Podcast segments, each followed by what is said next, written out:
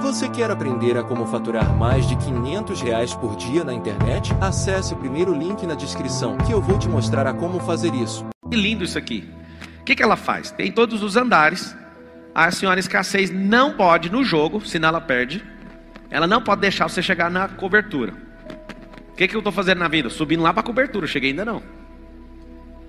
Ela te convence do lado de fora para você nem entrar. Se você entrar, ela começa a convencer você para você não tomar posse do primeiro apartamento. E é engraçado que o primeiro apartamento é o mais barato e o mais caro está aqui em cima. É assim na construção também. E aí você entra no primeiro, ela fica em volta de você até você ficar afobado e sair. O que você tem que fazer é romper de andar em andar e ela não vai sair até chegar no último. Eu tenho que te contar o que você tem que fazer com ela quando você chegar no último. Jogar ela daqui. Pablo, você que está nos ensinando, você já resetou esse jogo? Não. Escassez não tem cura instantânea. Escassez tem tratamento, rompimento de camada. Quando você perceber que todas as coisas, a atmosfera, a pele, a energia, tudo é feito por camadas, logicamente você vai ver que nada do que foi criado foi feito sem essa projeção, sem essa arquitetura. E olhando para aquilo ali, eu posso falar para vocês, eu ainda tenho escassez. É difícil para mim admitir isso, porque eu queria ser o bonzão e falar que eu não tenho. Alguém pergunta: Como você tem escassez? Pergunta. No fundo, no fundo, eu mereço um avião de 500 milhões, mas eu não tenho coragem de comprar. Acabei de mandar um áudio agora, vindo para cá. Falei pro meu piloto assim: Cara, continua olhando os aviões mais caros. Ele falou: Não vale, não faz isso. Só que eu falei: Continua olhando. Eu também tenho. Está num nível bem alto. Não chega a me atrapalhar, mas me priva de entrar em outra frequência. Vamos baixar um pouquinho antes de eu comprar o avião. Eu não tinha coragem, tendo dinheiro líquido, limpo, para pagar à vista. Inclusive, comprei à vista o avião. Mas a escassez era tão grande que eu arrumava justificativas. Não tem necessidade. Isso é uma besteira. E eu crio uma lista de coisas para reforçar essa camada em volta de mim. Só que o que, que eu fiz para vencer isso? Você ainda quer saber como é que foi para arrumar o dinheiro para fazer o negócio, certo? O dinheiro não define seu nível de escassez. O dinheiro define o seu nível de competência com riqueza, com prosperidade. Não tem nada a ver uma coisa com a outra. E quanto mais escasso, mais medroso em fazer coisas que vai elevar essa competência. O dinheiro na mão e eu falava, não dou conta de comprar esse trem, eu não vou comprar. Aí o que, que eu fiz? Precisei juntar energia para romper. Esse anel que está em volta, para romper ele, não é assim. Eu quero, eu posso, eu consigo, eu sou capaz. Essas falas é besteira, tá? Eu chamo isso de ensaio da tolice. E se ficar falando isso todo dia vai mudar nada. Não estou contra quem ensina essa besteira. Isso é besteira. O rompimento é energético e tem que agir imediatamente, adquirindo na esteira mais energia, senão você não rompe. Então vou explicar. Eu respirei bem fundo e falei, não dou conta de fazer essa besteira. Primeiro, de verdade, eu tinha oito meses que eu não entrava no avião. Eu estava comprando um trem que eu não precisava. Segunda coisa, eu falei, esse brand vai sair caro demais. Terceira, ai meu Deus, despesa fixa. Ai meu Deus, não sei o quê. Quanto que faz? Na hora que estragar os motores lá, quando acabar as horas, aquelas perguntas mais tolas de todas, doido, morrendo de medo. Ah, para fazer o overhaul desse avião é uns 3 milhões, 3 milhões e 500. Aí eu falei, eu não vou mexer com essa desgraça nunca.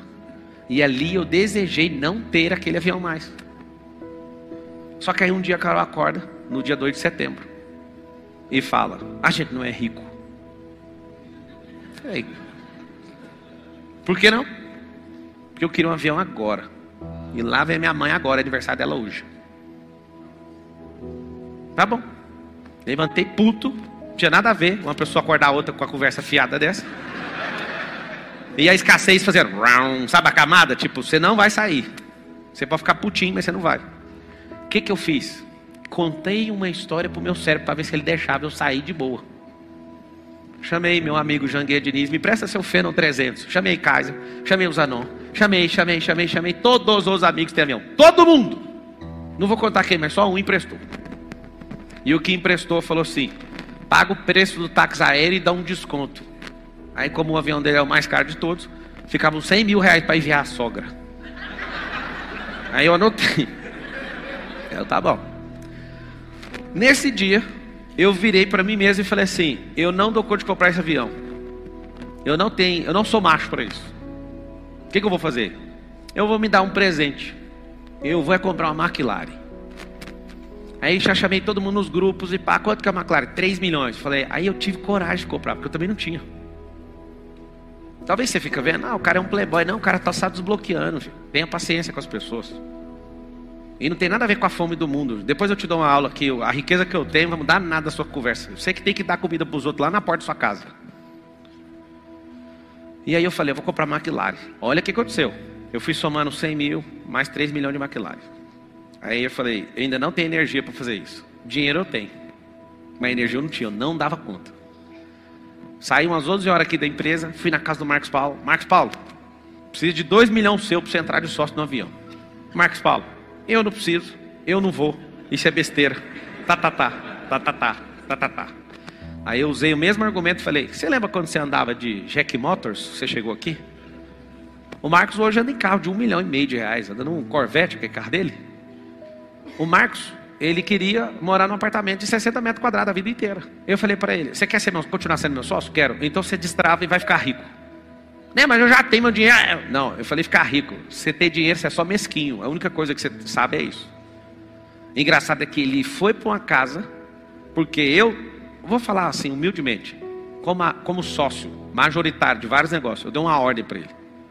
Eu não aguento ver você ganhando esse tanto de dinheiro e ser escasso de jeito. Ou você destrava ou então vou arrumar outro. Aí ele, mas por quê? É porque eu cresço demais. E se eu andar com gente escassa perto de mim, eu vou ter que anular o SEI. Rapidinho você vai sair sozinho. Aí então tá, o que, que nós vamos fazer? Escuta. Arruma uma casa de uns 40 mil de aluguel por mês. Aí ele falou: Você ficou é louco. Eu pago 3 mil aqui, desça a pé e chega aqui na empresa. Eu não vou. Eu falei: Vai. Você vai arrumar problema para sua cabeça. Eu quero que você prospere. É a teoria da. Vou falar isso aqui não. Teoria da cenoura. São duas cenouras que fazem a pessoa prosperar. É uma cenoura na frente e uma atrás. Quem não entendeu, deixa quieto. É correndo atrás de uma cenoura e fugindo da outra. Pegou o código? É pesado esse código. Tem gente que não entendeu. Desculpa afetar sua pureza. Entenda algo. Ele foi, eu lembro até hoje, sentando com um cara, negociando junto com ele aluguel. Ele pagou muito barato aluguel e ficou com a casa. Passou uma semana, a gente faz um reality show e fatura, depois de uns 11 dias, 57 milhões de reais. Por quê? Porque ele foi para essa casa, depois que ele foi para casa, eu tive a ideia de ir para lá, e de lá nós fizemos um negócio e BUM! Aí ficou não sei quantas vezes mais rico. Aí ele olhou para aquilo e falou: faz sentido esse negócio. Ele alugou a casa, lembra da história? Ele acabou de comprar essa casa, 20 milhões de reais. Se ele não tivesse uma pessoa para perturbar a alma dele, talvez ele estava escasso, largado em algum lugar. Aí. Esse é seu problema. Você sozinho já dá conta de ficar escasso a sua vida inteira. Se você tiver gente patrocinando para amarrar você na sua camada, você vai ficar aí para sempre. E aí a luta na cabeça desse Marcos para ele entrar de sócio nesse avião. Só ele é meu sócio no avião. Nos outros, nas outras aeronaves eu não tenho sócio. Apesar que o Nésio, o Thiago Rocha quer entrar agora, depois que eu reformei o avião, é fácil, né? Fiz o overhaul do outro avião, eles vão entrar de sócio aí. Sabe o que acontece? Eu estava anotando no caderno. Fiquei puto de ninguém emprestar o avião. O que emprestou era 100 mil. Falei, vou comprar a McLaren. Aí eu falei, então eu tenho que dar 3 milhões no carro, junta mais 3. Cheguei no Marcos, Marcos foi convencido, então deu mais 2. Aí vinha na minha cabeça, falta mais 5 milhões. Não faltava o dinheiro, faltava a energia equivalente para ter coragem de fazer essa transferência. E eu olhava e falava, eu sou burro. E o Marcos Paulo, ó, isso é burrice. Eu falei, não é burrice. Ele falando a mesma coisa que eu e eu, não, eu tenho que ir, eu tenho que ir, eu tenho que ir. Aí um piloto que eu estava pesquisando falou assim para mim: vou te dar um recado. É o primeiro avião? Eu falei: é. Você nunca vai arrepender de comprar um avião. O network que você vai ter, um piloto. As pessoas que você vai acessar, os lugares que você vai descer, o que você vai fazer já vale. Fique em paz. Aí eu já anotei, não valia nada essa informação, mas eu anotei. Isso aqui é o suficiente para isso. Fui, fui, falei, achei energia. Levei uns dois, três dias para achar essa energia inteira de 10 milhões de reais, que foi o preço. Quando eu compro o avião, o Marcos tem 20% do avião. Eu olho para ele e falo: Vamos comprar um helicóptero também? Na mesma hora. Acabou de fazer a TED. Aí nós Rio bateu, bate aqui, nós vencemos demais. Ó, ex-ferante, ex-calcenta, agora de jato, quitado. Que essa conversa de quitado é de pobre, você já viu, né? Todo pobre fala quitado. Sabe por quê que pobre fala quitado? Porque rico faz é financiamento do BNDES. O pobre fala quitado essa McLaren, né? Então você é pobre, saindo daquela camada 3 ou 4 ainda. Então vai escutando. A gente acabou de comprar, eu viro para ele e falo, vamos comprar um helicóptero. O helicóptero, mesmo preço do jato. Aí ele falou, mano, vai ficar louco. Eu falei, é isso que eu quero. Eu lembro até hoje, nossa primeira saída assim, ó, na primeira semana, eu falei para ele, nós vamos comer pé de cachorro e nós vamos mudar nossa cabeça. O que é pé de cachorro lá no Goiás? Você só fica na rua. Aí eu lembro as contas chegando de combustível do helicóptero. 250 mil. Jato, 500 mil. Aí eu olhava para ele e falava, nós precisamos prosperar. Sabe o que acontece? Eu fui orar e falei, Deus, eu fiz uma besteira. Porque eu podia estar multiplicando dinheiro e eu enfiei nisso. Aí ele falou assim no meu coração: Vou te dar a maior rede de escola que tem, você vai usar esse avião para ir abrir nisso. Eu vou te mandar em lugares que você não sonhou. Aí começou, eu falei: Ah, agora eu entendi. Por que, que você não falou antes? E aí o jogo só vai ser revelado no percurso, mas não sei explicar. Tinha que fazer isso. Um dia, um ano ou dois anos antes, eu falei no MedBP nos Estados Unidos. Meu sonho é chegar com esses amigos aí, todos, todos com avião no hangar. Realizou ano, ano retrasado. Cheguei no hangar, tava lá os aviões de todos eles, uns 10 aviões. E a gente foi para um evento e foi muito louco. Aí o Kaiser, o próprio Janguier Diniz, Kaká Diniz, todo mundo. Que louco, todos os aviões de todo mundo aqui. Todos, 100% tem uma história de ter vindo de baixo. É por isso que é muito louco. Porque para ter um avião você tem que ser herdeiro na geração passada. Você sustentar um avião, comprar um avião você compra, mas sustentar um avião você tem que ser herdeiro na geração passada. Nessa não. Essa é uma geração da equalização, onde qualquer pobre pode ficar rico de verdade. E pode ser da pior categoria, pode ser ruim. Não precisa de sexta série, nem de sétima, até quinta já vai. Estou te falando. Só que o seguinte, como é que faz? Não é quem fez a escola, é quem rompeu a escassez. A escola ajuda a reforçar esse anel. Que, que vai acontecer? Você vai para a escola, alguém está te ensinando a ser rico, administrador? Alguém está te ensinando? Alguém ensinou na escola a ser investidor? De maneira nenhuma. Lá tem um reforço nesse anel já te contei, o primeiro sai do seu pai, o segundo sai de sua mãe, o terceiro é a criação das pessoas que têm autoridade sobre você. O quarto, o anel, é da escola. Tem um lugar que era para fazer você prosperar sobremaneira, inclusive negociam muito bem em vários lugares, mas colocam medo em você e colocam repulsa sobre o dinheiro. Eu falei de qual lugar? Religião. Igreja não faz não, igreja é viva, é gente. Religião. Religião atormenta para tomar seu dinheiro e faz você ficar com medo de mexer com isso. Então passa para nós que nós não tem medo.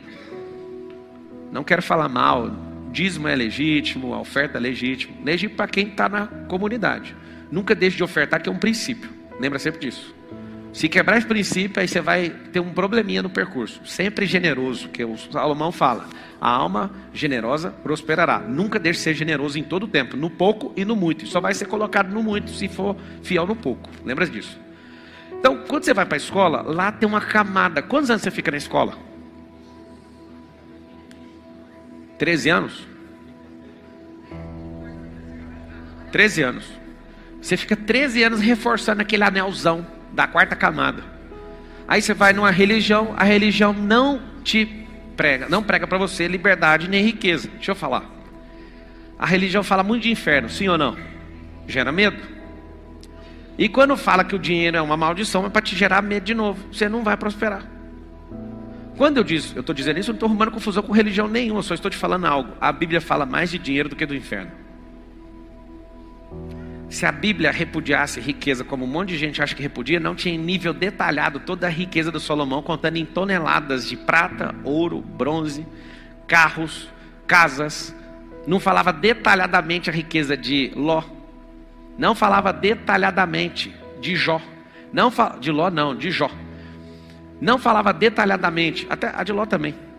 Não falava detalhadamente a riqueza que o povo de Israel carregava, detalhadamente. Se a Bíblia repudiasse riqueza, Jesus não teria um discípulo oculto chamado José de Arimateia. E quando eu começo a mostrar a Bíblia, a Bíblia não é contra a riqueza. Ela dá instrução para você ter riqueza. Só tem um problema. Alguém fica preso num limbo chamado jovem rico. Pega um único capítulo e arregaça com a sua cabeça. Está aqui o jovem rico, ó. Deus pediu o dinheiro dele, não deu. Aí põe isso na sua cabeça. Não deu, porque ele não é rico, ele era herdeiro. Jovem rico é uma pessoa que na antiguidade jamais ficaria rico, ficou rico com a herança. E como Jesus olhou para o coração dele e viu que ele estava preso naquilo, ele estava só mostrando para ele: olha o poder da sua riqueza, dá para os pobres. Pobre evapora com o dinheiro. Qualquer pobre que colocar a mão em riqueza não fica rico, porque não é o dinheiro que te faz prosperar. Se você coloca o dinheiro na mão de um pobre, ele vai devolver para todos os líderes de produtividade e de produção do mundo. todo mundo vai pegar o dinheiro de volta. Se esparramasse todas as riquezas do mundo na mão de todo mundo, os ricos podem ficar parados. Os sistemas de produção e canais de venda, omnichannel que todos têm, o dinheiro volta na mão de todos. Se pegasse, eu acho que foi em 2015, o dinheiro todo do PIB terrestre daria para dividir a riqueza com todo mundo, dava 34 mil reais para cada um. Eu daria minha vida para fazer um negócio desse acontecer. Eu toparia. Pegar tudo que eu tenho de valor, de patrimônio, que são alguns bilhões, pegar, chamar todo mundo, todos os meus sócios, vamos entregar. Eu não tenho sozinho, tenho isso com muitos sócios. Ia colocar essa disposição, pode ir. Eu ia pegar a cadeira, sentar e ligar o cronômetro. Sabe por quê? Porque eu ia te dar dinheiro, você não tem instrução. O que você vai fazer com o dinheiro? Você vai lá onde vende um negócio. Quem que é dono do negócio? É nós. Você vai falar, não, eu tenho que assistir um negócio ali, porque eu vou comprar um negócio aqui, porque eu tenho que ir naquela viagem. Os donos da produção de qualquer nação ia sentar na cadeira e falar, devolve. Aí você fala, não, eu ia investir, investir nos nossos fundos. O dinheiro volta para nossa mão. Pablo, você acha que tem esperança no mundo? Eu, eu tenho uma esperança. Antes de eu morrer, eu quero ver 2% dos governantes do, do mundo sair para 3 pontos percentuais. Só isso. Eu não tenho esperança de resolver o problema da terra, não. Mas eu quero que 50% de aumento aconteça nessa geração. 50% de aumento, você não sabe o que, que dá para provocar. Uma coisa, uma onda de tsunami gigantesca, que nenhuma geração conseguiu. E se a Bíblia estiver certa, essa geração vai conseguir fazer isso e vai acabar com esse problema agora com tecnologia, com expansão de mente, com tanto de gente, vai ter um super avivamento. E não é a grana, é a mentalidade de expansão rápida. Eu estava chocado agora fazendo uma live de e-commerce. E aí um aluno, o Osés, que está há três anos comigo no pior ano, ele foi fazer e-commerce dentro da casa digital. E aí o cara já faturou um milhão. Aí entra o outro aluno, os caras entrando, aleatório. Fui chamando para a live. Aí entrei. Aí os caras falaram um negócio que mexeu muito comigo. Eu não impressiono de negócio de dinheiro, pouco ou muito, tanto faz. Eu fiquei impressionado dos dois. Além de estarem fazendo grana, tá ensinando outras pessoas a fazer. Pô, mano, dá para morrer em paz um trem desse. Como é que destrói a escassez? Só destrói o anel que você tá. Seja bem-vindo. Tem mais um. Não fica pensando que falta mais 300 anéis, não. Pensa só no que você está agora. Você tem que vencer isso. Todos vocês vão pegar o celular agora. Vamos fazer um teste. Pegue todos os seus celulares agora. Abra o WhatsApp. Escreva uma pergunta e copie essa pergunta e você vai mandar para os últimos 10 ou 12, manda para 12. Seus últimos 12 contatos do WhatsApp. Quem já é milionário vai fazer outra pergunta. Quem não é milionário de dinheiro vai fazer a pergunta assim, ó, faz agora e manda desse jeito. Quem já tem alguns milhões em patrimônio ou em, em valor de mercado empresarial, vai fazer a pergunta diferente, vai perguntar sobre bilhão. Você vai mandar isso, vocês vão assustar com o resultado. Não mande em grupo. Só conversa individual. As últimas 12 conversas. Vocês que estão em casa vão fazer a mesma coisa. Pergunte assim, ó. Você acredita que eu consigo fazer meu primeiro milhão até quando? Quem não fez ainda vai fazer desse jeito. Quem já fez alguns milhões, pergunte sobre bilhão. Aí você vai copiar essa pergunta e colar em 12 conversas individualizadas das pessoas que você teve. Se por acaso você tiver alguma dificuldade, pule um número, às vezes você está com vergonha de mandar, mas eu sugiro que você siga isso. Vamos fazer esse negócio aqui agora. Pega aí agora, manda essa mensagem para você ver a resposta do nível de gente que você está envolvido. Enquanto você está mandando, vou te falar algo. Você está envolvido com gente que não bota fé em você. Você vai surpreender com as respostas. Você está doido? Que conversa é essa? Primeira coisa, você está falando coisa que não existe. Fala, o que, que é isso? É uma pegadinha? A pessoa não acredita. O que, que mostra essas pessoas que vocês estão conversando? São pessoas do seu circuito hoje que não acreditam nem nelas, nem principalmente em você. Como que constrói fato e crença positiva para conseguir um negócio desse, sendo que você está rodeado de pessoas que não acreditam nisso? O pior de tudo é que eu estou vendo gente que não fez a tarefa, porque morre de medo de perguntar. Esse é o pior circuito que você poderia estar, de ter vergonha de falar com as pessoas. Alguns de vocês têm vergonha de falar. Não prospera quem tem vergonha. Segunda coisa que está acontecendo: você está selecionando algumas pessoas para não ficar feio. Necessidade de aprovação que você tem. Eu estou só detectando seus bloqueios com uma pequena atividade. O que, que você tem que fazer? Você precisa só detectar seu comportamento nessa tarefa e aguardar as respostas que estão vindo. As respostas vão te surpreender. Não dá para conviver com quem não acredita em você. Você não vai conseguir. Que? Como? Recebeu uma mensagem falando o quê? 2026 e 2026. Já fal- Isso. Já falaram. Quem já recebeu a resposta? Dois meses. Quem foi essa pessoa? Uma grande amiga falou em dois meses. Olha o que que ele falou. Agora eu preciso acreditar em mim. Vamos falar o seguinte: se você não resolver esse problema seu, tem como você deixar essa amiga sua prosperar com outras pessoas? Que às vezes é a pessoa que está para te ajudar e você não bota fé. Quanto já mandaram de resposta? Quando? Alguém falou quando quiser, porque eu não tenho nada com isso. Eu não boto fé nisso. Mas a resposta foi boa. Hã? Hoje? Rapaz. 40 dias. Em julho. Amanhã. Tá, agora presta atenção. Seis meses? Presta atenção. Fala você sobre você mesmo. Quanto tempo? Até dezembro. 12 de setembro. Fala você. Oi? Mês que vem. Fala você. Cinco anos. Longe. Cinco, cinco anos é tão longe que você vai acabar esquecendo desse trem. Falando sério. Eu acho isso longe demais. Vamos lá, presta atenção. Presta atenção aqui. Se você, presta atenção. Se você acredita menos do que as pessoas que mandaram a mensagem, você tem que apertar o botão do eject e sair de perto dessas pessoas. Você está atrapalhando a frequência. Se essas pessoas não acreditam, você tem que deixar elas andarem na frequência dela e chegou a hora de pegar a viola, botar na sacola e na hora que amanhecer você sair. O que, que é o problema? Andar em ambiente errado só reforça a crença negativa. Talvez você está atrapalhando. E talvez estão atrapalhando você. Você tem que sempre desejar o quê? Subir de nível. Romper isso aqui, ó. Você já conseguiu, sem fazer força, sendo empurrado, sair do circuito 1. Caiu no 2, passou no 3.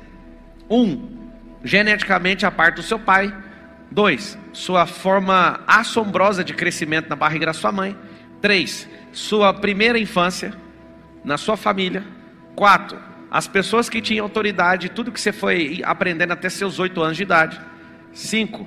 Esse poder da escola de fazer você virar um trabalhador. Não tem nada de errado no trabalho, mas achar que a sua identidade é aquilo que você estudou. Religião ou não, não é o problema da religião. É uma camada e uma parte do cérebro que se compromete com isso, que tem a ver com a sua espiritualidade e suas crenças. Ir para uma religião ou negar uma religião, você vai ter a mesma frequência no mesmo lugar, só para você saber. Essa camada, aí você aprendeu tudo. Aí tem um aqui, ó. Ir para o empreendedorismo, ir para investimento, focar nas coisas que Deus mais ama, aí vai embora. Até chegar aqui, ó, tem gente que já morreu aqui faz tempo. O que, que é o grande lance para eliminar isso aqui, ó? Ande com gente que tenha instrução. Andou com gente que tem instrução? Sim. Dá para ficar colado pessoalmente? Não dá. Você tem que achar gente que está nessa frequência. Senão você não consegue romper. Toda força que você faz, o sistema força você ao contrário e você não sai. O que, que você tem que fazer? É um tal de abandono. Tem que deixar esse povo. Vocês querem sair daqui? Não, então fica aí. Não dá para negociar, senão você não muda. Quem aqui é CLT? Levanta a mão. Meu filho, é a coisa mais fácil do mundo largar a CLT. Doeu em mim o dia que eu falei, não trabalho mais para ninguém. O Pablo que vos fala trabalhou 13 anos para os outros. 13. Só que mesmo trabalhando para os outros, eu estava empreendendo paralelamente. Aí chegou uma hora que eu falei, não vou mais mexer com isso. Não quero.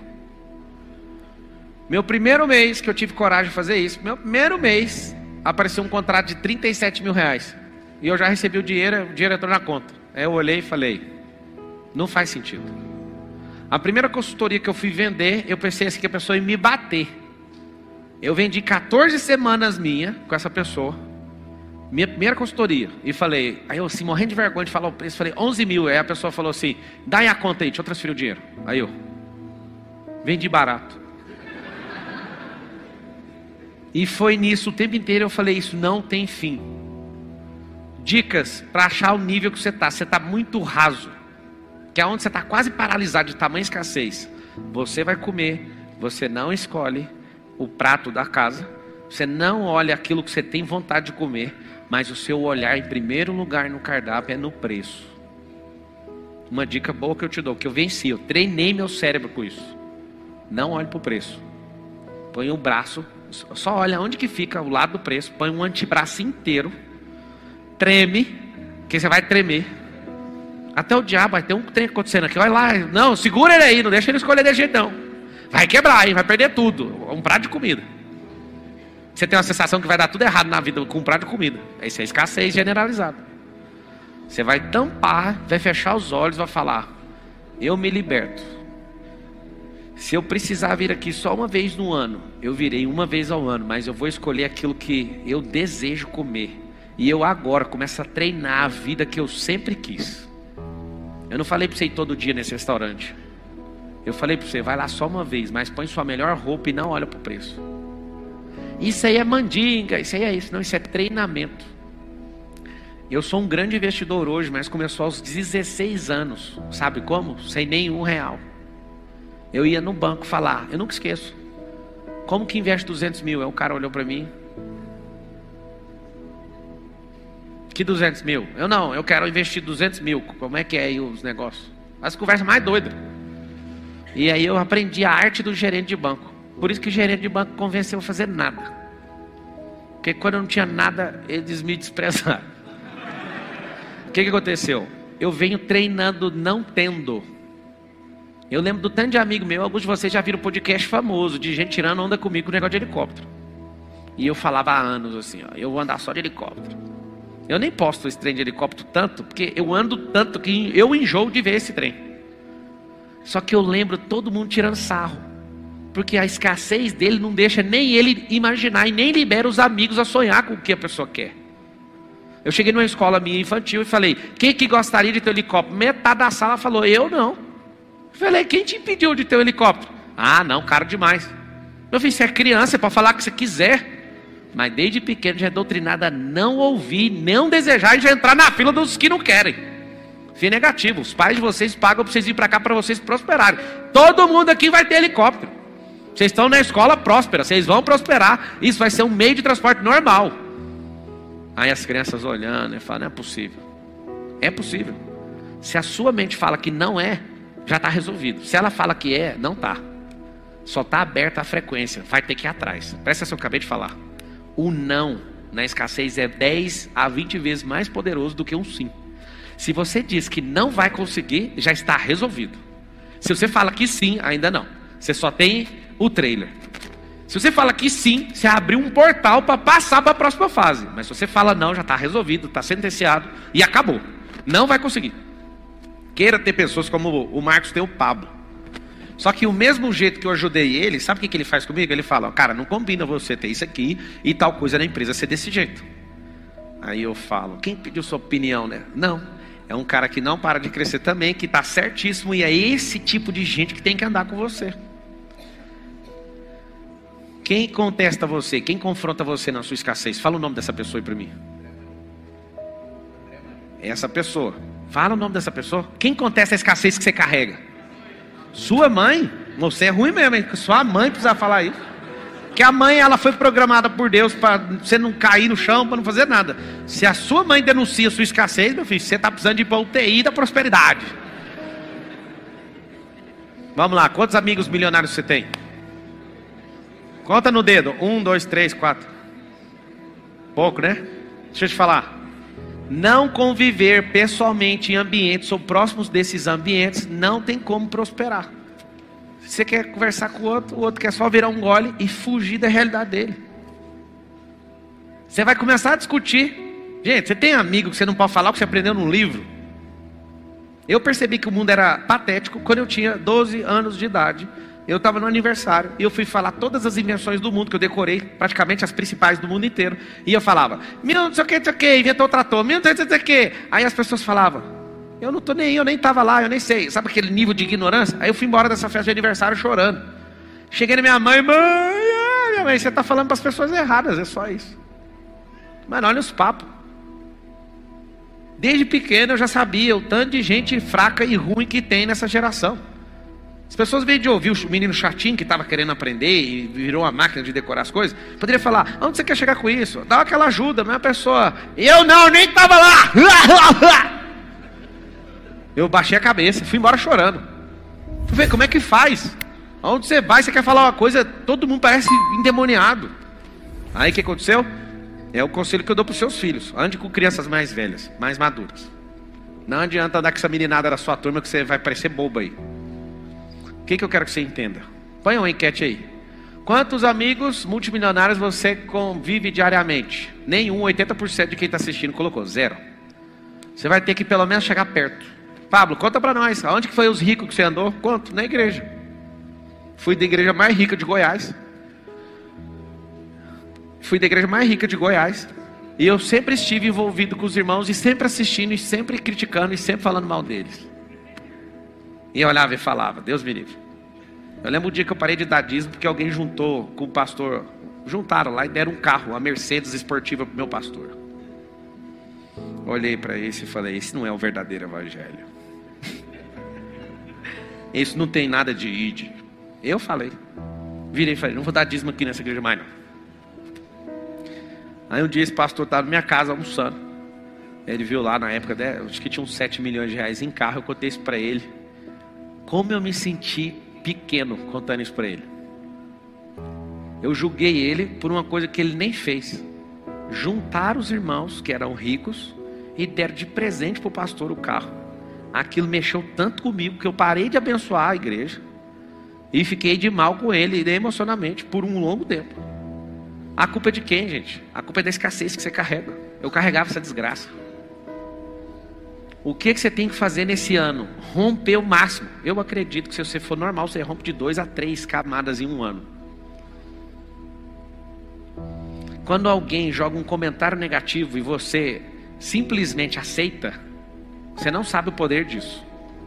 Você não sabe o poder de ficar calado quando alguém declara palavras de derrota na sua cabeça. Isso vai absorvendo e validando como se fosse verdade.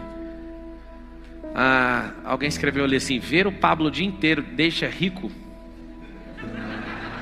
Adriele Gonçalves. Eu acho que se você me ver a vida inteira, você não vai ficar nada além do que uma pessoa que consome. Se você ler a Bíblia a sua vida inteira, nem prosperar e nem para o céu você vai. Porque o segredo não está no que está escrito, está na prática. Se você for para a igreja a sua vida inteira, seu nome ainda está lá no inferno. Porque o que faz você ir para o céu não é ler ou fazer parte de uma religião ou contar para todo mundo que fez alguma coisa. É ter intimidade com alguém, é acessar o sangue. O que faz de você um pai de família não são seus filhos. É o treinamento, a instrução e a consagração e o patriarcado que você carrega. Para de olhar para essas coisas, são muito superficiais. O Brasil não é uma nação mais porque está completamente dividido. A fórmula do comunismo para quebrar uma nação é dividir o povo. A gente acha que tem uma nação, mas não tem. Nação é quando todo mundo tem o mesmo objetivo. Eu posso aceitar ser do jeito que você é. Só que é o seguinte, criou-se isso, treinou-se aqui as pessoas para que a gente divida todo tipo de objetivo. E um reino dividido em si mesmo não prospera. Unidade de linguagem é o que faz você prosperar, é o que faz você engolir todo tipo de escassez.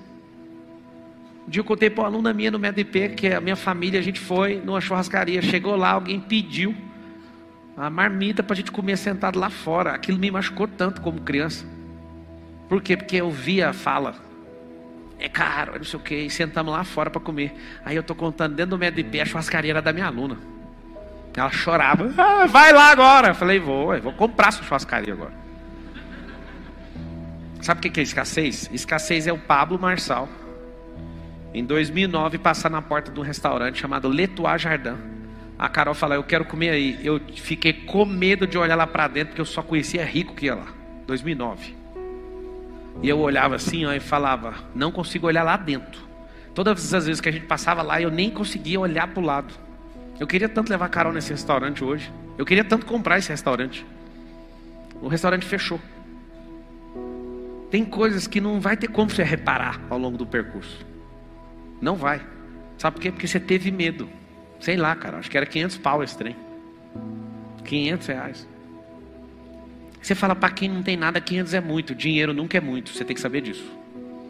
Dinheiro nunca vai ser muito. Dinheiro representa a frequência que você está oferecendo de energia no mercado. É isso que é. Dinheiro é só isso. Tem gente que tem todas as capacidades, mas não tem energia, logo não tem dinheiro. Escreve todo mundo na internet: dinheiro é energia de troca. Pablo, eu morro de medo. Tudo que você morre de medo é mais fácil de conseguir. Você tem medo, o medo é atrativo. Anota o código do medo: fé negativa. É uma fé ao contrário, é atrativa. Então, o que, que você vai fazer hoje? Você vai fazer uma lista de escassez de tudo que você já pensou sobre fala, sobre comportamento. Alguns de vocês ficam querendo gastar aquele sabonete até o último milímetro, aquelas coisas parecem ingestão, mas não é. Aqui tem que ficar apertando mais de duas semanas, assim, sabe? O, o, o Colinos, a paz de dente, aquele trem assim, trá, trá, trá. Aquilo em percentual não te prospera em absurdamente nada mas você quer. Tem gente que come comida estragada para não jogar fora. Até o cachorro cheira comida e você não cheira. Cachorro você põe a comida ele só um momento. Ah, as comidas eu não vou comer não. Você fala, não, vai jogar fora. Deixa eu te falar. A comida vale mais que você. Esses comunistas desenharam um projeto fabulosíssimo de escassez você sempre se manter nisso. E sempre vão vir com esse discurso para você sempre ficar travado, para você não prosperar. Certa vez tive um aluno no MEDP e ele falou o seguinte: Eu sou homem de Deus mesmo e eu ajudo os drogados. E, né? Aí o povo ficou tudo comovido com o discurso dele. E eu detectando uma raiz de alguma coisa fedorenta. Aí eu falei, deixa eu perguntar uma coisa. Você serve os da sua casa? Ele, eu entreguei minha vida para esses drogados, eu vou salvar o mundo e não sei o quê. Aí o povo já começou a olhar torto. Sua esposa reclama de você? Reclama que ela quer atenção. Seus filhos, meus filhos falam que eu dou tudo, até os trem para os outros. Tá. Aí ele fala um discurso bonito. E fala: Quem aqui está comigo que vai me ajudar? Aí um povo foi levantar a mão. Falei: Pode baixar a mão agora. Ele não honra os de casa. Ele vai perder a esposa. Vai colocar um monte de delinquente na terra tentando salvar um monte de gente. E era pastor. Eu falei: Amigos, tem que cuidar da sua casa primeiro. Ninguém aqui vai te ajudar, está proibido. Se for para você pegar ajuda do dinheiro dos outros, para passar para o outro, sem honrar os da sua casa, ninguém vai te ajudar. Aí esse cara surtou de chorar. Sabe qual é o problema? Alguém pôs esse peso no coração dele, talvez numa pregação. Resolva o problema do mundo. O código que eu te dou para você prosperar muito e romper com essa escassez que é aquela senhora poderosa de 300 quilos, uma bruxa maligna. É. Foca na sua casa primeiro. Foca nos seus primeiros. Seu primeiro ministério é a sua casa. Várias vezes que eu não estava afim de fazer algo, eu olhava lá em casa e falava, vou fazer por eles ter um motivo de honrar aquilo que Deus colocou nas minhas mãos, minha família. E eu falei, vou fazer isso. No ano que eu resolvi explodir, porque eu resolvi, vocês têm que saber disso. Tem um ano que você vai resolver explodir. Não é um ano que você fala assim, vai dar certo, não. Esse ano eu vou rasgar ele no meio e vou sair do outro lado com aquilo que eu estou caçando. 2018. Foi a, primeira, foi a segunda vez que eu fiz o pior ano. Finalzinho de 17 para 18, eu, falei assim para Carol: Carol, eu vou ficar um ano fora de casa. Cara, você tá doido. Meu filhinho pequenininho, o Lourenço, o senhor vai perder a família. Eu não. Eu vou ficar durante a semana em casa. Final de semana eu vou aplicar todos os finais de semana, tendo gente ou não, eu vou romper essa bagaça e eu vou nos confins da terra dar treinamento. Aí meu pastor ficou contra mim, me perseguiu. Minha esposa respeitou demais, mas ficou muito contrariada. Lourenço me irripava toda vez. Meu pai, minha mãe, meus amigos, todos contra mim. A Carol foi a única que respeitou. Falou: Eu vou orando aqui enquanto isso, vai lá. Eu lembro de diversas vezes falar: Eu sou um idiota por estar fazendo isso. Só que eu aprendi um princípio. Se você vê no seu coração, só pare depois que conseguir aquilo que você viu. Se não estiver dando certo naquele caminho, mude a rota. Se tiver com gente devagar demais, muda as pessoas. Mas não tire o olho do alvo. A frase que mais tocou no meu coração de um cara chamado Henry Ford foi: Obstáculos são aquelas coisas que eu invento quando eu tiro o olho do alvo. Eu acho muito espiritual essa frase. O que, que faz você romper? Ter um alvo nítido no seu coração. Você tem um alvo? Tem. Não tira o olho dele. Estão te perseguindo? Eu já sei. Se você quiser anotar, eu te faço tudo, que eu sou profissional disso. Perseguição é alguém que te chamou pedindo para você aumentar a velocidade. Você está devagar. Então, sentiu perseguido, não faça assim. Ah, eu estou perseguido, eu vou chorar. Não. Está perseguido? acelere. É um bilhetinho que alguém te chamou. Tá mandando, vai, acelera. Eu quero que vá mais rápido. Pararam de perseguir, você pode ficar desconfiado. Tem alguma coisa errada na mensagem. Sabe como é que eu vou rompendo camada por camada? Tá aqui o segredo. Lugares, novos lugares, novas pessoas, novas ideias, novas ações, novos resultados. Não tem segredo isso não. Caçou um lugar novo, já tirou você do conforto. Quando eu resolvi mudar para São Paulo, meu time, acho que tinha 16 colaboradores em Goiânia, todos falaram assim para mim: Nós vamos para São Paulo. Eu reuni o time e falei: Ninguém vai. Aí, por que, Marçal? Eu quero me sentir desconfortável em um peixe fora d'água. Não, você não vai fazer isso. Não vai ninguém. Vocês vão ficar na unidade aqui de Goiânia. E eles ficaram muito putos. E eu vim sozinho. Cheguei aqui, deu até um trem ruim. Primeira coisa que eu pensei foi: vou chamar todo mundo. Não vem nenhum daquela leva lá, zero. Eu falei: eu quero ter uma experiência de desconforto. Porque se eu saio com esse tanto de gente, eu já chego aqui servido e eu não vou pôr para quebrar. Aí eu chego bem aqui, sem ninguém, sem ninguém em volta. E eu falei: vou construir tudo de novo. E ficou a operação de lá. Eu sempre ia lá e tal. E aí o que aconteceu? Eu, me, eu tive um desconforto tão grande, mas isso foi muito necessário para mim. Eu achava essa São Paulo um bicho.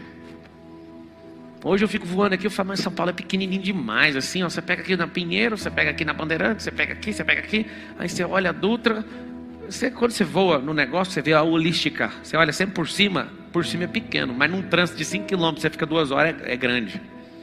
Você vê o que é perspectiva. 5 quilômetros numa chuva, você toca daqui lá para Itaquera, é 3 horas. Daqui em Itaquera é 3 horas. De helicóptero eu chego lá em 8 minutos.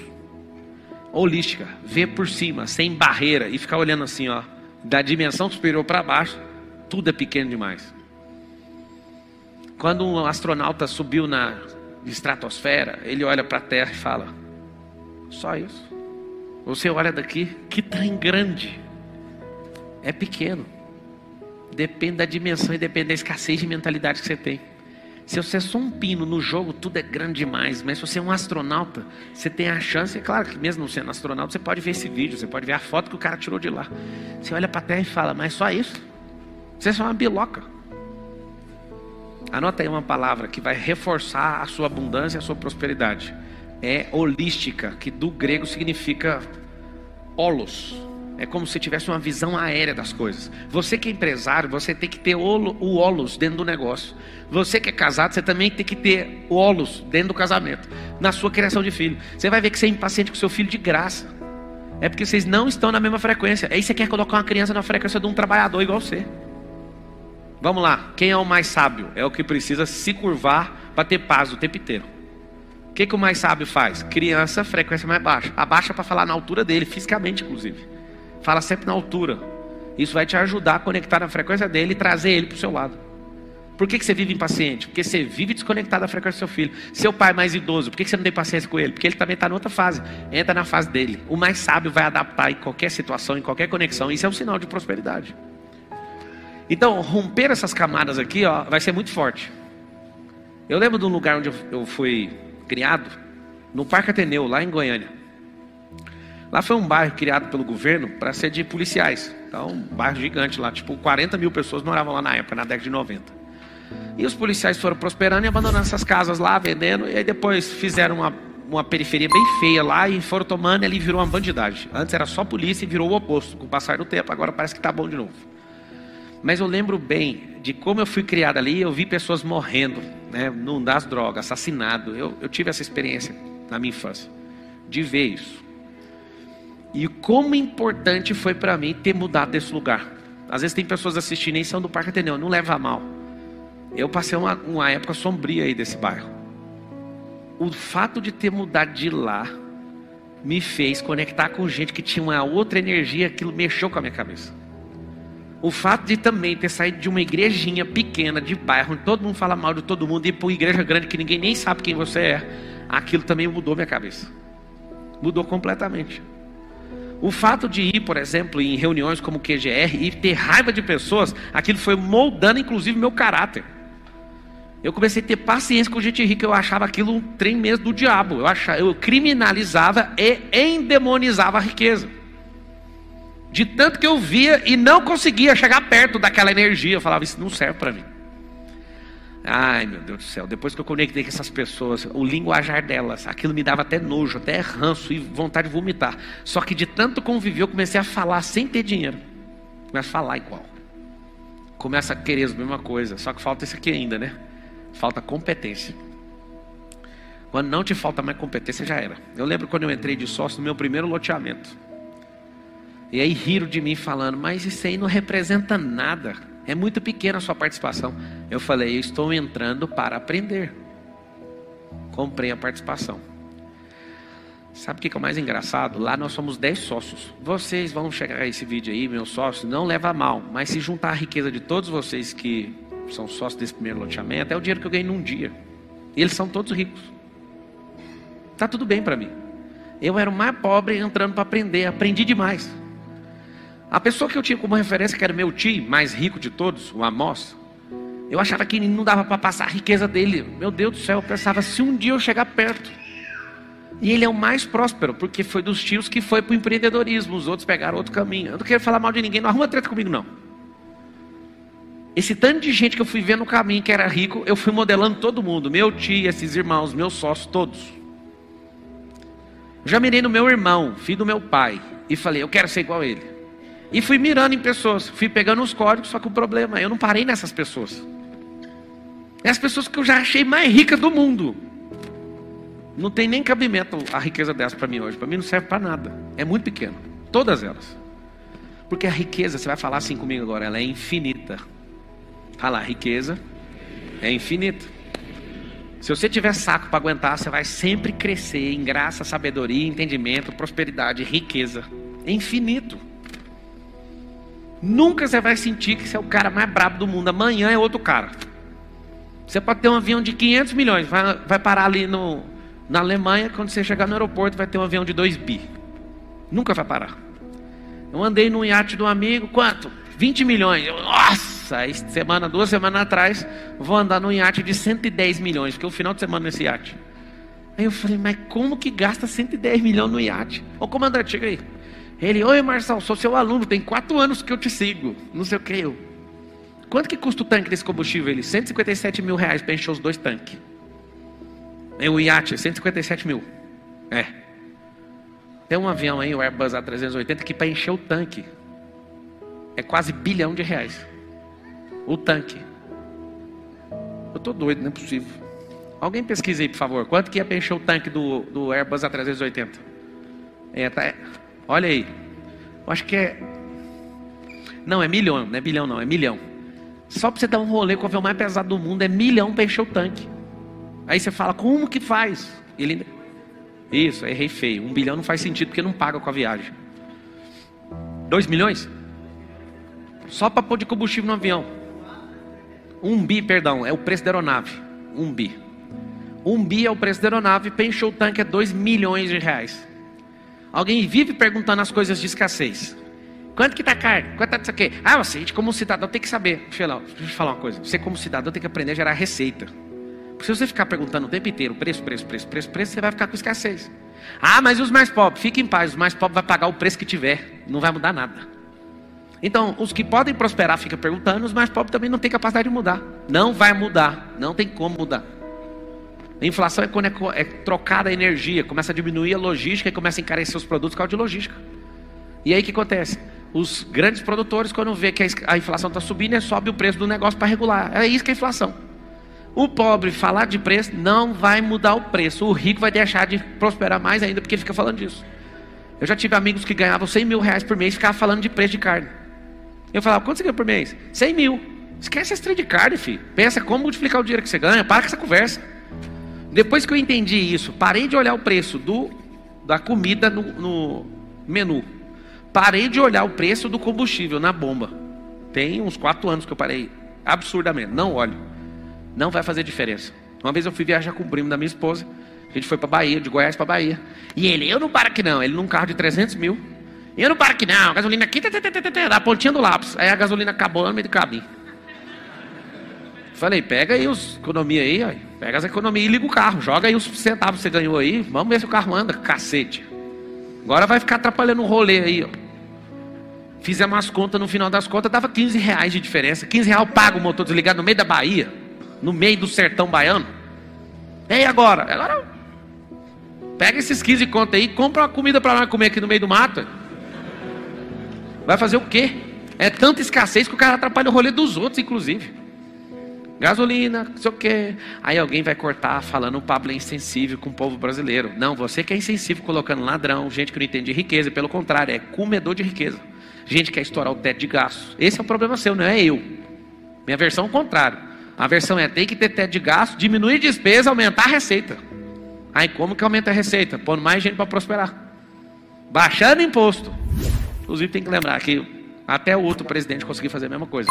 Bolsonaro foi o único presidente da história do Brasil que baixou o imposto e aumentou a arrecadação. Qual que é a mágica? Mais gente foi estimulada a empreender, mais gente confiou no governo e começou a pagar mesmo e começou a diminuir despesa. Começou a afastar muita gente que ficava só engolindo dinheiro público. Baixou a despesa, aumentou a receita, aumenta a arrecadação, filha. Isso é uma conta básica. Só que a escassez é o seguinte: alguém contando a história de escassez ganha uma eleição. Eu vou dar picanha para todo mundo, só tem abóbora. Sabe o que acontece? A escassez é tão forte que nas próximas eleições, se a gente não prosperar, estou falando que vocês estão aqui pessoalmente, quem está assistindo, se a gente não prosperar, nós vamos ter governantes desse nível para pior. Porque é só contar a história de picanha. Só contar a história de cervejinha, só contar a história de mentira, que esse povo vai cair a vida inteira, e mesmo que você não entregue, só de você dar esperança, você está entendendo ou não? Certa vez eu estava com o Bolsonaro e falei para ele, Bolsonaro, não fala que o Lula é ladrão mais. E ele, pô, pá, ele é ladrão sim. Eu falei, todo mundo sabe, mas ninguém acredita. Eu vou te mostrar aqui, olha para mim, Bolsonaro. O pobre tem dois bolsos, os dois estão tá vazios. Quando você fica insistindo que o Lula é ladrão, o pobre puxa o bolso e fala assim: não me roubou nada. Puxa o outro bolso. Não roubou nada. Aí uma pessoa chega com um argumento. Na época do Lula, o gás era 60. No do honesto é 140. Quem que eu vou votar? Ele ainda tira onda. Vou votar no ladrão. Não roubou nada de mim e você ainda faz o meu gás ficar mais caro? Acabou o storytelling. Vocês estão entendendo ou não? O que vocês vão fazer?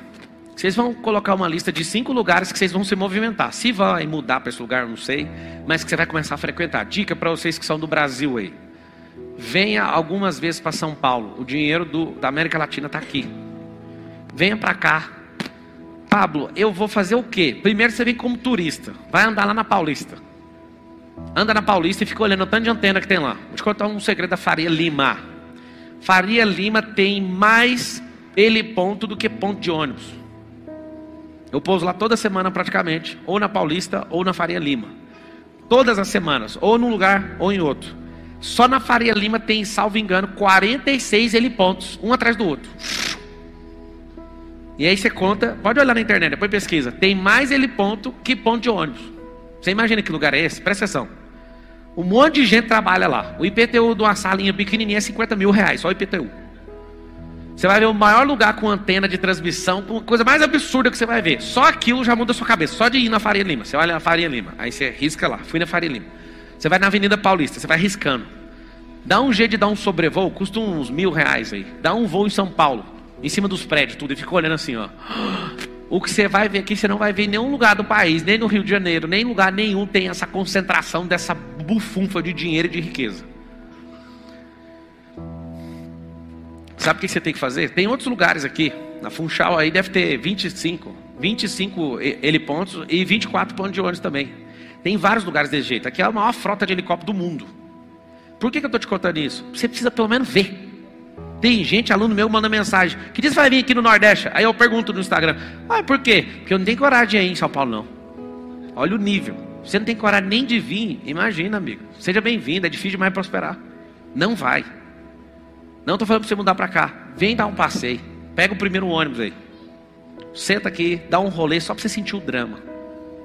Minha primeira vez que eu pisei em São Paulo foi em 2008. E minha cabeça fez assim, ó. Aí depois eu vim mais uma vez, vim duas, três, quatro. Antes da décima eu estava aqui com a minha família já.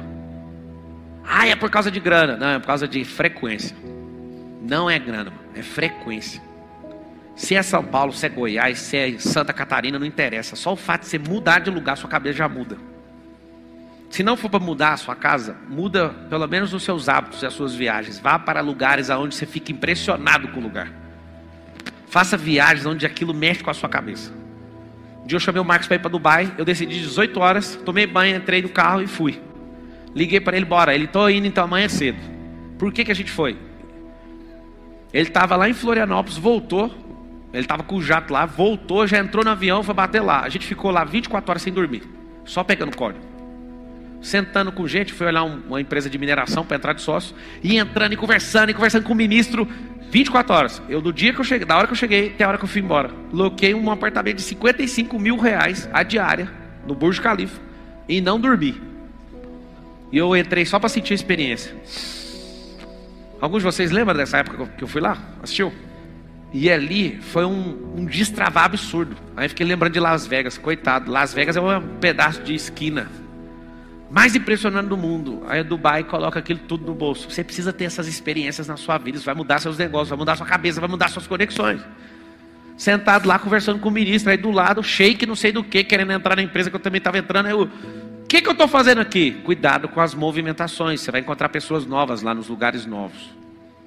É isso que faz você vencer a escassez. Só que seu medo da riqueza é muito grande. Você foi treinado pelo Brasil. Isso é um treinamento de vida. A repudiar a riqueza e a criticar e achar que todo mundo que é rico é desonesto. Você acha isso de verdade. E como você acha isso, seu sistema emocional não te deixa prosperar. E você faz de tudo para sabotar isso. Tudo. Tudo, tudo que você puder, você faz para se manter fora disso. É tão ruim que seus familiares vão ficar com raiva de você quando você prosperar muito. É natural, é psicológico. Você sabia que os pais têm inveja da juventude dos filhos? Sem maldade. É psicológico. Sua mãe, às vezes, é aquela mulher frustrada de ver feliz, bem relacionada, prosperando. Ela olha no você, dá um trem nela assim que ela não sabe nem explicar. É normal isso tudo. Só que você precisa de marchar. O que, que eu descobri estudando a Bíblia? Estudei teologia conheço um pouquinho da Bíblia. Todo mundo que Deus chamou movimentou geograficamente. Todos. Todos. A coisa mais interessante que você vai ouvir agora é que Jesus era de uma terra e lá na terra que ele saiu, ele não fazia milagre. Isso é impressionante. Jesus de Nazaré não promovia milagre na terra dele. O que, que você, que está me ouvindo, aprendeu ouvindo isso agora? O que, que você aprendeu? Conta aí, não, na moral, conta aí. Eu estava todos os dias fazendo palestra em Goiânia e ninguém estava nem aí. Quando eu falei, mudei para São Paulo. Ah, por que você foi embora? Aí, palestra. Tem um milagre que acontece. Você não vale nada lá na sua terra. Deixa eu te falar. Você sabia que mais da metade dos brasileiros nunca saiu da própria cidade, do território municipal? Nunca saíram. Você entende que mentalidade é? Você entende o porquê que enfiaram 60 milhões de votos no cara lá? Os caras nem sair da cidade saem. Os caras ficam esperando lá o último momento para decidir a eleição, olhando na Rede Globo, assim, ó, porque só chega a Rede Globo num monte de lugar. Aí o cara fica lá e você já viu o que aconteceu. O cara nunca nem saiu da terra dele. Por isso que você é obrigado a prosperar, porque tem muita gente que precisa de ouvir a mensagem que está no seu coração. Em momento algum aqui eu estou falando para você ficar rico, para você ficar rasgando dinheiro na frente dos outros, não. Eu estou falando para você assim, só aceita o que ele chamou, porque essa prosperidade é sobre salvar um monte de gente. Não tem nada a ver com exibir. Me perdoe se às vezes eu te contaminei mostrando alguma coisa, a intenção era só chamar sua atenção. Eu acho patético gente que fica mostrando riqueza o tempo inteiro e a pessoa só tem aquilo. Eu conheço vários. E eu mando mensagem para os caras, falo, mano, você só tem isso, oferece mais alguma coisa para a pessoa. Fica rico! Aí eu falo, mano, e o que mais? Ah, mais nada, você só quer isso? Eu falo, mano, oferece essa desgraça aí que você está fazendo, mas dá algo de valor para a pessoa, porque dinheiro por dinheiro é prostituição, isso não vai mudar nada na vida da pessoa. Dá algo de valor para ela. Conheço um monte de gente vazia que só sabe falar de dinheiro mesmo. Riqueza não é dinheiro, prosperidade não é dinheiro, sabedoria não é dinheiro. Dinheiro é energia de troca na regra do jogo que a gente tem hoje. Daqui a algum tempo não vai ter mais dinheiro. Eles vão trocar para outra coisa. Quer ganhar dinheiro na internet? Acesse o link do curso gratuito na descrição. Se você estudar pra caramba, a escassez vai ser denunciada, mas não vai tratar. Fala com a boca assim, ó, estudo, não trata escassez.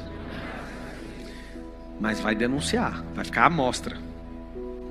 Pablo, se eu conectar com pessoas, vai tratar minha escassez? Também não. Mas vai ficar denunciada.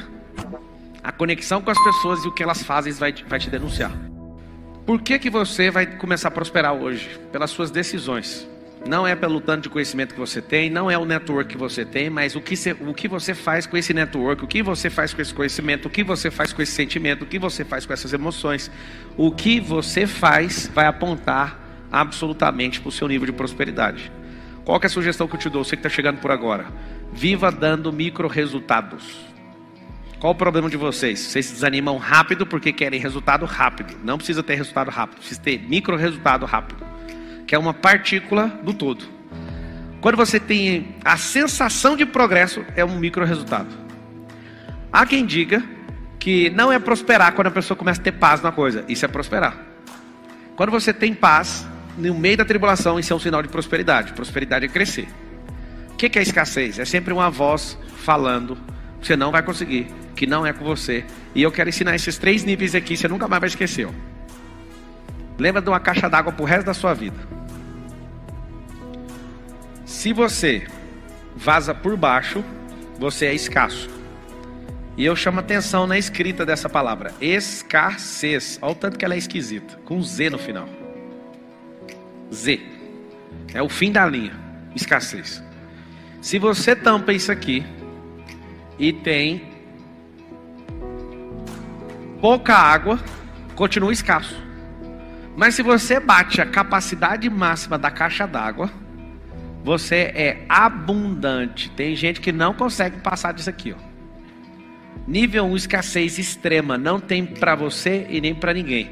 Numa escassez de sobrevivência, só tem para você. Na abundância tem o que as pessoas em sua volta precisam. Eu estou querendo convidar você para você ir para isso aqui, ó. É tanta água que chama transbordo.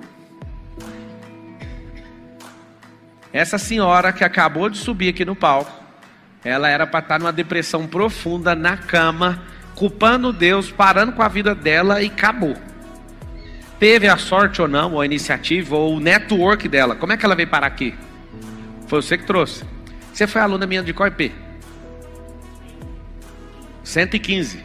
Então ela viu a amiga, perdeu a filha, vamos ali. Eu lembro, quando ela começou a falar, eu lembro que ela sentou aqui quando ela veio. E ali é um tipo de problema que às vezes a pessoa que está aqui nem quer mexer porque é muito perigoso. Eu vou para cima, eu não tenho medo de problema. Como é que é? Morreu de quê? Acidente? Assim, assim, assim, assim, assim, assim, assim. Eu lembro. Então eu te dou um prazo, porque eu sei que se ela tivesse um alvo no meio da lama onde ela estava ali, ela ligava o 4x4 e saía da lama. E ela saiu. Só que eu falei isso, não sei se ela lembra. Eu falei assim: não estou fazendo isso por você.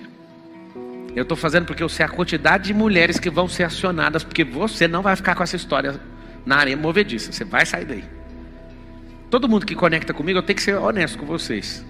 Eu não me importo com a sua prosperidade. Eu importo com o que você vai fazer de regaço nessa geração. Eu olho para você, eu não consigo te ver. Eu estou vendo um povão atrás de você, um monte de gente é porque é muito ruim esse excesso de fama. De você mudou minha vida. Eu queria compartilhar isso um pouquinho com você. Para o negócio ficar mais potente. Não é sobre Pablo Marçal, não é sobre você, é sobre uma geração. Nós temos a oportunidade de fazer o que nenhuma geração, desde o Adão, conseguiu fazer. Levar uma mensagem mais rápido, antes da gente parar de respirar. Não esperar uma próxima geração pegar o bastão, não dá. É essa aqui que vai ser a geração. Então, quando eu vejo cada um de vocês nas suas crises, eu não olho para o seu problema, eu acho isso pequeno. Eu olho para o tamanho de gente que você vai destravar e nem imagina, porque eu também não imaginava. Aquelas três fases ali, escassez, você vai pagar o pato e todo mundo que tiver debaixo da sua responsabilidade vai pagar também. Na abundância, só os da sua esfera de segurança ganham. No transbordo, ai daquele que passar seu caminho. Quando você atingir o nível de transbordo, ai daquele que passar por você. Ele vai ser abençoado mesmo que ele seja seu inimigo, ele vai ser abençoado, porque é impossível passar perto de alguém transbordando e não ser abençoado. Meus piores inimigos são abençoados por mim, eles me contam. Tem gente que fala, mano, desisti, sabe por quê? Porque eu vou te ouvir para criticar e você vai e me desbloqueia sem eu com raiva de você. Eu já ouvi isso. Eu prontinho aqui para fazer um corte de um vídeo, aí você vai e fala um negócio e entra na minha cabeça e eu descubro um bloqueio. Aí eu não tenho como. Olha pra você ver, eu já ouvi isso de inimigo. Por isso que eu não importo com o inimigo. Para que, que eu quero inimigo? Vocês não dão conta nem de ser meu inimigo. O cara vai ali caçar um jeito, do nada toma uma bem no rim, acabou a inimizade. No fundo, no fundo, quando alguém critica muito a prosperidade que eu prego, é porque a escassez dele é gritante. Ele está querendo gritar para o mundo e avisar e pedir socorro. Mas como não é humilde o suficiente, ele tem que falar mal do próspero. Você só transborda o que você está cheio. E a pessoa está gritando porque ela está cheia de escassez. Eu entendo a gritaria dela. Eu entendo o sapateado dela. Eu entendo a selvageria dela me xingando. Eu estava lá na Jovem Pan hoje, eu pego os comentários e fico vendo.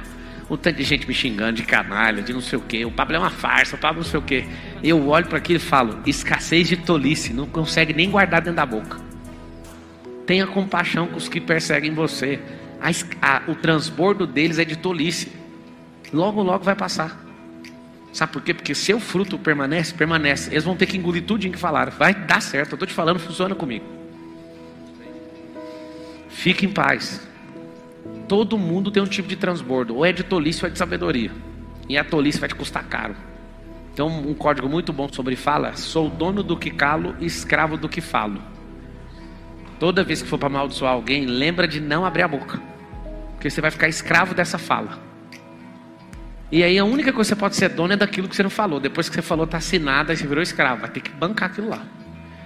Então o que, que a gente tem que fazer para encher esse, esse pote? Esse pote vermelho é você e a sua capacidade. A água é potência.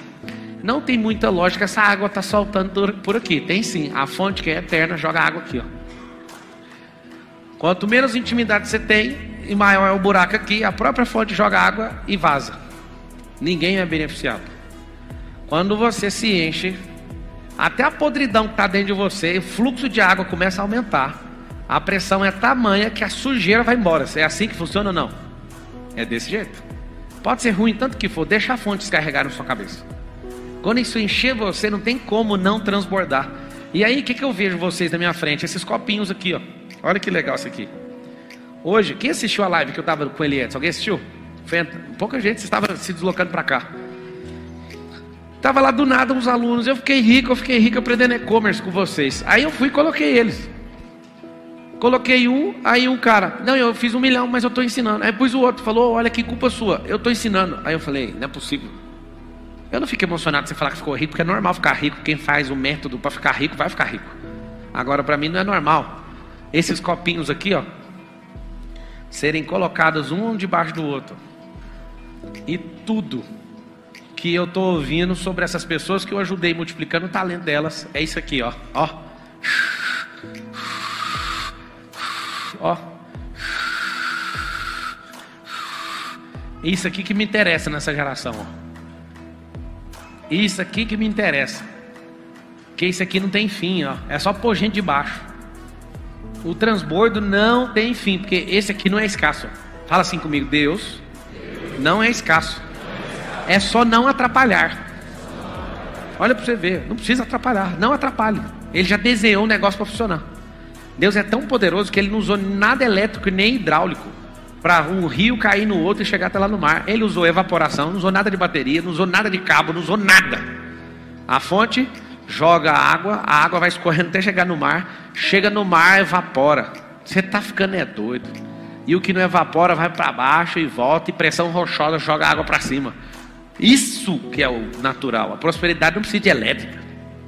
Prosperidade não precisa de bomba hidráulica, não precisa de estar. Tá, ah, pelo amor de Deus, presta atenção, fala com a boca assim: a prosperidade é natural.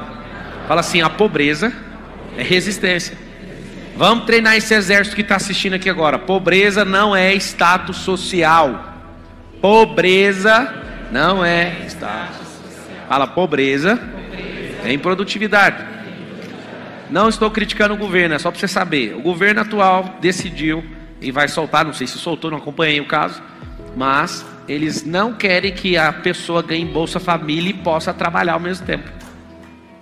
Por que, que não querem? Porque é o seguinte: ganhe uma miséria e esteja proibido de prosperar para manter o voto comprado.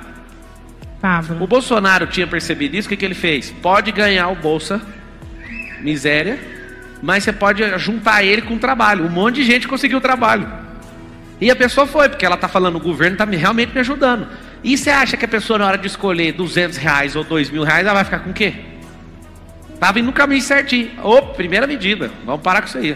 Se for para ganhar o auxílio, não pode trabalhar. Ou seja, é para não trabalhar mesmo. É para você ficar escasso com uma merda de dinheiro que não dá para comprar o papel higiênico do mês. Ou seja, vai ser um merda a vida inteira. Provocado institucionalmente o treinamento.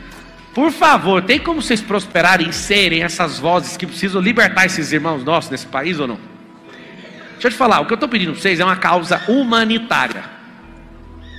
Às vezes você não está entendendo meu recado, eu vou apelar com você. É uma causa social. Causa social não é pegar uma Kombi e fazer sopa para quem está morando na rua, não. Causa social é trazer produtividade para as pessoas. Começando com o senhor e com a senhora. Começando com seus filhos. Começando com pessoas que você escolhe andar com elas. Não quer ser produtivo, arruma outro. O sistema tem que ser produtivo. Se eu venho falar, não, o STF está quase decidindo que não pode mais demitir alguém só por justa causa. Eu falei, acabou o país. Você imagina não poder mandar uma pessoa embora porque ela é improdutiva, preguiçosa, trambiqueira, vagabunda. Sabe o que acontece num país desse? Todas as empresas decolam daqui, ainda mais com tecnologia. Isso aqui vai virar uma aldeia de novo se um negócio desse acontecer. O problema do país chama-se improdutividade sistêmica por conta de escassez generalizada cultural desde o primeiro dia que fundou essa nação. Vamos lá, ó. aulinha para todo mundo do telecurso Titi. Ó, nível 1, nível 2, nível 3, nível 4, nível 5, nível 6, nível 7 de network. Quanto tempo você falou que você chegou, que você me conhece? Uma semana. Uma semana, tá no nível 1 de network, já quer sentar bem aqui, ó. Não leve a mal. Esse é o problema de todo mundo. Ele quer um milagre hoje, ele quer um milhão, ele, faz, ele estuda riqueza, ele quer ir lá no banco hoje e sacar um milhão de reais na conta dele. Vou explicar como é que funciona os níveis de network, tá? Sete níveis. Se você for a pessoa mais absurda, se você fizer o que eu fiz, você vai chegar no nível 7 em 5 anos. 5. Investindo tudo que você tem na sua vida, mas é tudo. Eu comecei aqui investindo 100 conto por mês, pagando almoço e janta para alguém. Aumentei para mil, 10 mil, 100 mil. E o que acontece hoje é gastar uma ordem de um milhão de reais por mês em branding, em conexão, em negócios para ficar nesse nível. Um milhão por mês. Aí chega um cara agora que tem uma semana e ele veio com algo errado, querendo sentar bem aqui, sendo que os caras que tá aqui no seis, que anda comigo, não tá conseguindo sentar aqui. Isso aqui é uma sabedoria que eu estou dando sobre network. Pode desejar, multiplicar, usar sua cabeça para sentar aqui e você vai sentar, se tiver paciência. Mas seu alvo é bem aqui, ó, no nível 2. Andar com esses caras.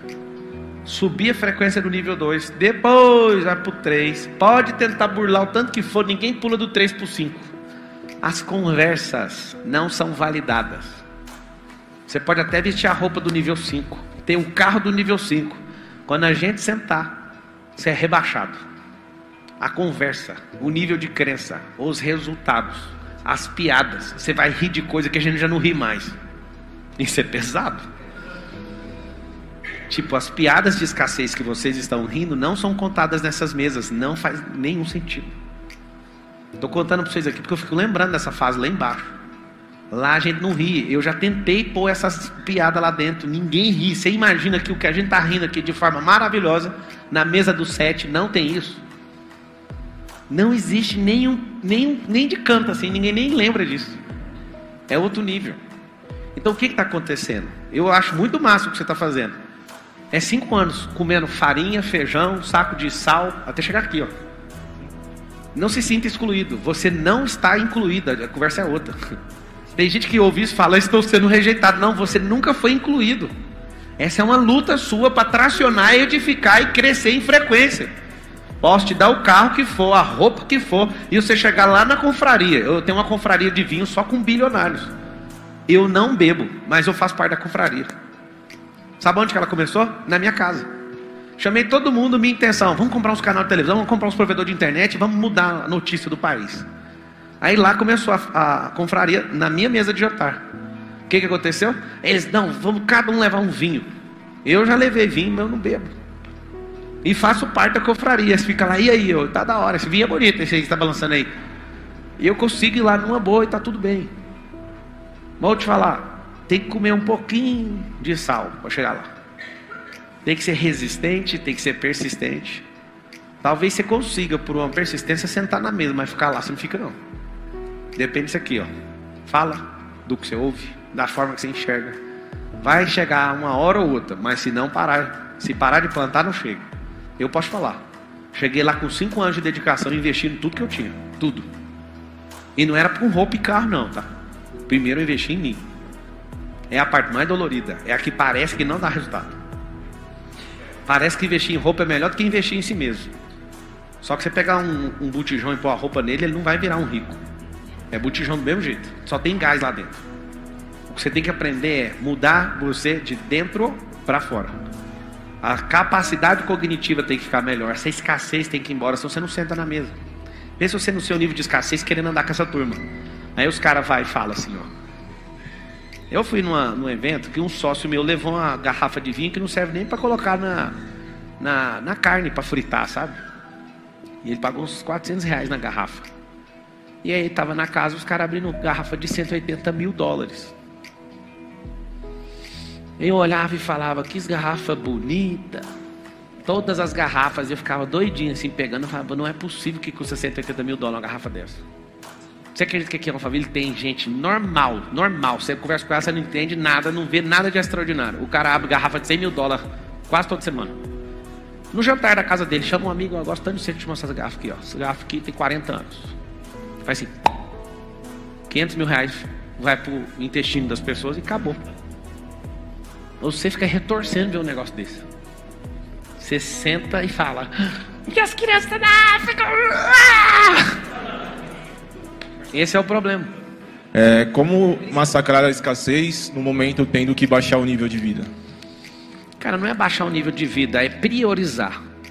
Se você está buscando conhecimento, mas a comida que você come não é picanha, mas é uma comida de sobrevivência, isso não é baixar o nível. Essa é uma fase. O fato de pensar que você está baixando o nível, você se sente humilhado e gasta energia preocupando e avaliando sobre isso.